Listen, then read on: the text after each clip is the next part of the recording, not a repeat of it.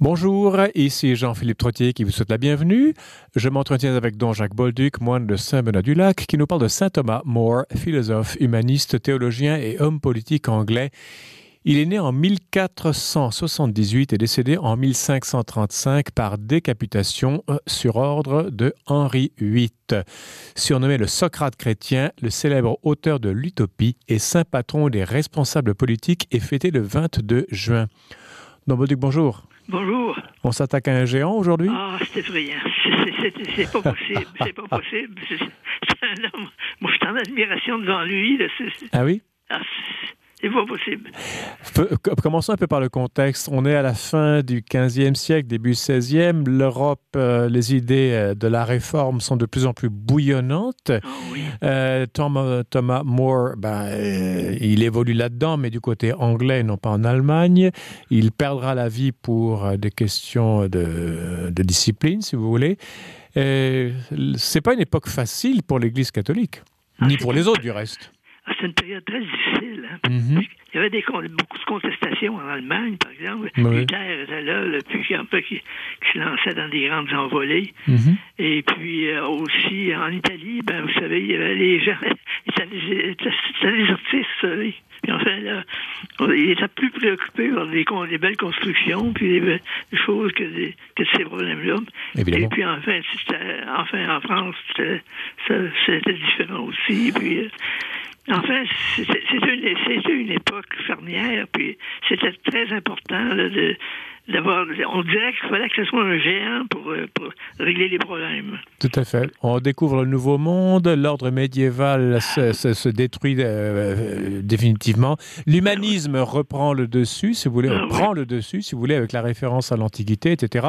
Alors, Thomas More, Thomas More va naître dans un contexte un peu. Voici le contexte qu'on a campé. Est-ce qu'on connaît un peu sa, sa bio... On doit connaître bien, on doit bien connaître sa biographie, non? Oui, bien, enfin, euh, quand, à l'âge de 14 ans, son père l'a envoyé étudier à l'université d'Oxford. Mais son père était un, son père était juriste ou il était quoi? Oui, c'était un juriste. C'était quelqu'un de, mais c'était pas, c'était pas un noble, mais c'était un homme, un homme, vous savez, qui, qui rendait la justice. Puis enfin, qui faisait un bon travail. Seulement, il y avait, il y avait son, son petit gars, là, c'était un, un, génie. C'était ah oui? quelqu'un d'extraordinaire. Mm -hmm. Alors, il l'a envoyé à l'université d'Oxford, qui était le grand centre intellectuel d'Angleterre à cette ben époque-là. Oui. Alors, j'ai 14 ans. et c'est tôt. Et puis, là, il fait des études collégiales. Mm -hmm. pendant, il, est là pendant 7 ans. Et puis, euh, quand il sort de là, là bien, c'est un petit jeune homme, là, vous savez, là, qui, a, qui, a, de l'avenir devant lui, là, puis qui, tout le monde sait qu'il peut devenir euh, chef de l'État ou n'importe quoi. -hmm. Il est très influencé déjà par Saint Augustin, non? La cité de Dieu. Euh, ben, oui, que à cette époque-là, il lisait beaucoup les classiques, hein, les grands ah, auteurs. D'accord. Les auteurs grecs, par exemple, puis les auteurs latins. Et puis enfin, vous savez, là, il, il, il, il s'amusait dans les œuvres de Platon, d'Aristote, puis de Saint-Augustin. Mm -hmm. Et puis, enfin, vous savez, c'était quelqu'un qui ça, ça va là-haut, dans son milieu. Et, on, et, il va devenir ami avec Jean de Collet et Erasme. Je veux dire, c'est oui, pas, ah, pas des deux de pique, hein? Ah oui, Erasme, c'était son grand ami.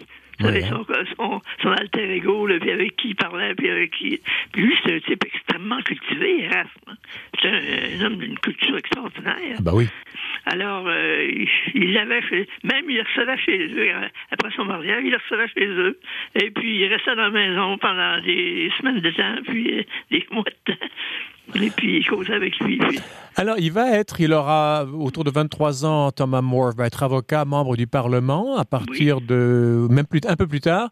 Il oui. se retire en France pendant une année et en 1509, Henri VIII, le roi Henri VIII, euh, va l'appeler. Donc, il a à peu près 30, une trentaine, 31 ah, ans à peu près. Ah, oui, à peu près. Hein? Et donc, ben là, il, il, a le pied à l'étrier et il mène une brillante carrière politique.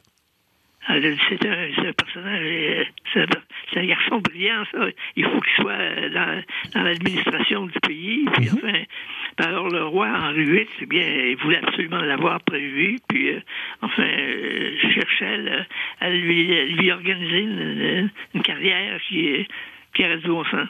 Et donc, il sera nommé au Conseil privé du roi. Il sera, on lui confiera des missions diplomatiques et commerciales aux Pays-Bas. Et c'est Ah là oui. qu'il va rédiger le célèbre livre, enfin, ce- le livre que tout le monde euh, cite, c'est Utopie. L'utopie. Mais, mais Utopie, il l'a rédigé surtout euh, lorsqu'il était en prison. hein. Ah bon?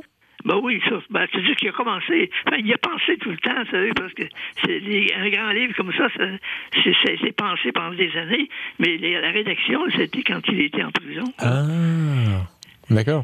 Euh, il également, alors avant d'être faire de la prison, il est chancelier du royaume. Excusez-moi du peu. Euh, Le chancelier, pratiquement, c'est le premier ministre. Bah oui, c'est ça, voilà. Euh, Il y a les thèses de Luther, vous savez, les 95 thèses qui sont placardées sur euh, la porte de l'église de Wittenberg en Allemagne, donc en 1517, les 95 thèses. Et là, bah, Thomas More entre dans la, dans la bataille, il va polémiquer avec Luther, je pense, non? Oui, mais seulement, il- le roi lui-même, le- Henri VIII, était très contre Luther aussi. Hein? ben, Ah oui, il trouvait que parce qu'il se présentait comme un, un chrétien fervent, puis enfin là, qu'il il pouvait pas supporter les, les, les injures que, de Luther contre, contre le pape, tout ça. Il enfin, il était très très opposé à, à cette, à cette, euh, ben, faut dire que Luther n'avait pas le caractère le plus facile non plus. Hein. ah ben non. Nietzsche l'appelait la brute mystique. Tout à fait. Euh, mais on revient donc à Thomas More. Alors, il est au service du roi Henri VIII. Les choses vont plutôt bien. Le problème, c'est que le roi Henri VIII épouse des femmes et il veut avoir des héritiers mâles, selon la tradition de l'époque. Mais euh, toutes ces femmes lui donnent que des, que des héritiers. bah, Ben des, oui. des- des filles. Et donc, il les que La reine, la reine Catherine de, D'Aragon. une, une espagnole, voyez-vous, puis c'est- c'était la tante de le- Charles Quint. Ah, oh mon Dieu, oui, d'accord. là, voyez-vous, vous- tous les, les Espagnols là, sont, sont derrière elle. Hein, puis, Évidemment. Et Charles Quint a un empire sur lequel le soleil ne se couche pas. Ben oui. Et donc, on peut pas trop niaiser avec, euh, avec Charles Quint. C'est- c'est- Vous savez, c'est très, très spécial. Hein? Oui, d'accord. Et donc, il se passe quoi? Parce que Henri VIII a épousé Catherine d'Aragon, mais il veut la répudier parce qu'elle, je crois, elle lui donne pas d'héritier mâle, et il, il tombe amoureux de Anne Boleyn. Ah oui. Hein? Et là, ben, il aimerait bien faire annuler le mariage, ou pas trop quoi, et c'est Ah là oui. que la sauce se gâche, et, et pas à peu près. Ah oui, ça, c'est un, désastre. En fait, compte, euh, euh, aussi, Anne Boleyn, à cette époque-là, elle avait 15 ans. hein. Oh, mon Dieu. 15-16 ans. Oui. Alors, puis, c'est une petite fille qui avait été formée en France, à la cour du roi de France, de, de François Ier. Mhm. Et puis, alors, elle est arrivée en, en- en Angleterre. Et puis, elle était pompette, vous savez, puis elle était- ça serait très... Alors, elle tombée dans l'œil, dans l'œil du, du roi, qui n'était pas un homme très... Il avait déjà eu un enfant, un petit gars, avec euh, une de ses maîtresses, là. Mhm. Et puis, euh, enfin, alors lui-même, le roi, à ce moment-là, il avait euh, cin- 35 ans. Mhm. Il y a une grosse différence d'âge. là, Ben oui, tout à fait, oui. Alors, et puis, euh, mais s'était pris de Dan Brown, puis alors, euh, elle, elle l'a- manipulé. Malgré qu'elle était, vous savez, quand j'ai lu euh, ce matin les, les, les, les dernières paroles qu'elle a prononcées avant d'être euh, de monter à l'échafaud, parce que le roi s'est tanné d'elle à un moment donné, puis. Enfin, il l'a il répudié et tout ça. Mais seulement, elle, elle est morte quasiment comme une chrétienne fervente. Ah bon? Vous savez, c'est c'est plein de contrastes. Vous savez, ça, je sais pas, on est dans un monde.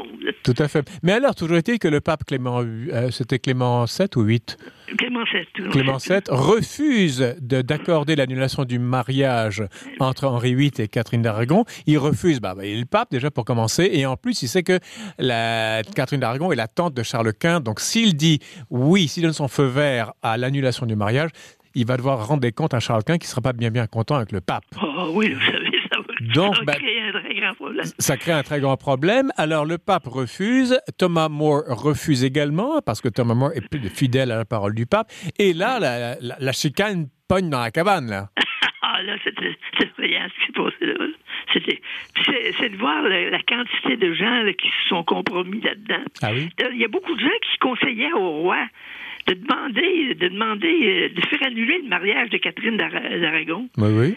Alors, puis euh, tout ça, puis alors, il, il faisait intervenir des, thé- des théologiens, des canonistes, puis des spécialistes du droit ecclésiastique, puis on, Oh oui. ça sera possible, ça sera possible.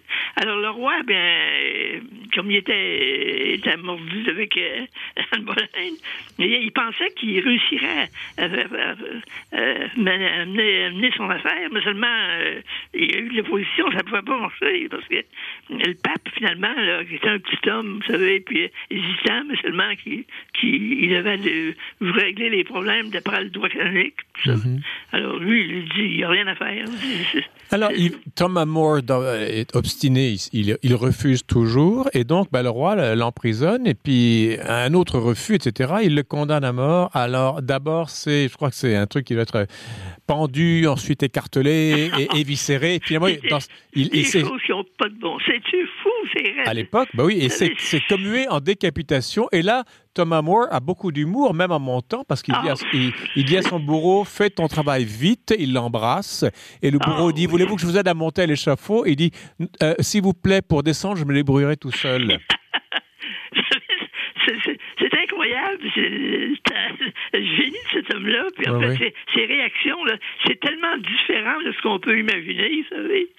Et puis, euh, enfin, il- je vous dis, on est dans un univers là, qui, est, Ouais, qui qui- qui est est- absolument extraordinaire. Mais dites-moi, dans, dans Bolduc, on, on appelle Thomas More, donc il a été canonisé d'ailleurs le 19 mai 1935. Ça a pris du temps, hein Ah oui, ben, c'est-à-dire que c'est parce qu'à un moment donné, il y a des historiens qui ont commencé à étudier, à étudier l'histoire de l'Angleterre, puis on Ouais. dit, mais c'est un géant, cet homme-là, c'est un homme extraordinaire. Exactement. C'est un saint, ils ont dit c'est un saint.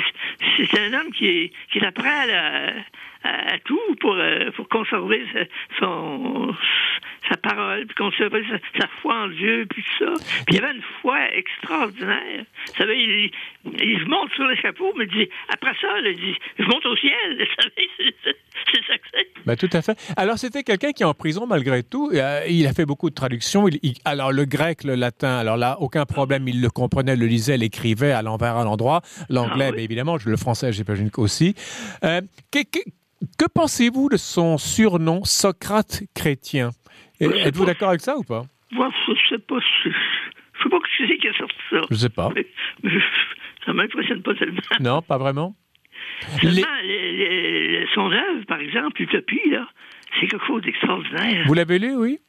C'est-à-dire, vais fouiller là-dedans parce que Et? on a 40 volumes sur lui à la bibliothèque. Oh, dis donc. Alors, puis, ben, la partie de ses œuvres, là, qui ont été publiées par l'Université euh, de, de New Haven, là, Oui, oui, oui. l'Université Cornell, eh bien, là-dedans, il y a euh, à peu près 25 volumes qui sont ses œuvres, puis après ça, il y a une quinzaine d'autres volumes qui sont des, des études sur, lui, par des auteurs un peu, un peu n'importe quoi. Mais seulement, c'est c'est quelque chose d'assez extraordinaire. C'est un grand auteur, c'est un grand écrivain. Sûr. Il est contre la propriété privée, ce qui fait que les communistes de Ah, Lénine... C'est-à-dire que non, c'est pas Ah bon? simple que ça. C'est qu'il cherche à créer un État idéal. Oui. Parce qu'il a été mêlé à la politique dans toute sa vie. Puis il dit qu'est-ce que ce serait que le que l'État idéal C'est un État qui n'existe pas, c'est- une utopie, enfin, mais Oui. seulement qu'est-ce que ce serait Puis Alors, il dit il faudrait que les gens, il dit, par exemple, il dit quand quelqu'un manque dit quelque chose, ben, son voisin lui donne. Puis enfin. Ben, il- il- attendez, mais il, il s'inspire des actes des apôtres là-dedans, non? Oui, Les- les ben premières oui, communautés vrai, chrétiennes. Il y a quelque chose d'évangélique là-dedans. C'est très évangélique. Mm. Mais c'est pas tellement réaliste, c'est quand même. Non, évidemment, Mais quand non. même, il reste que c'est c'est très beau. Puis vous savez, c'est, une pensée qui est tellement d'élévation, puis tellement de beauté, puis tellement de grandeur. C'est extraordinaire. Mais écoutez, dans Bolé, vous nous donnez le goût d'a- d'a- d'a- d'approfondir euh, ce ben, la vie, l'œuvre de saint Thomas More, qui est fêtée, je pense, j'avais dit ça en introduction, le 22 juin. Oui. Mais on va devoir arrêter ici, malheureusement, parce que ben, c'est la fin de c'est la fin de l'émission. C'est la fin de vos chroniques pour cette saison. On espère vraiment de tout cœur vous retrouver en septembre dans Bolduc. Enfin, Euh, ma santé me le permet. si votre mon âge, oui. C'est vrai. Mais à long, terme. Non. Alors écoutez, on va vivre au jour le jour en vous souhaitant un bon été. Mangez bien, buvez bien, dormez bien, ne vous surmenez pas trop. Et puis, Deo volente, comme on dit en latin, si Dieu le veut, ben, on vous retrouve en septembre. C'est très bien, ça me fait plaisir. Merci, Don Bolduc de Saint-Benoît-du-Lac. Voilà, c'est la fin de l'émission. À la régie Daniel Fortin, ici Jean-Philippe Trottier. Je vous dis merci infiniment de votre fidélité et je vous invite entre-temps à rester à l'antenne de Radio VM.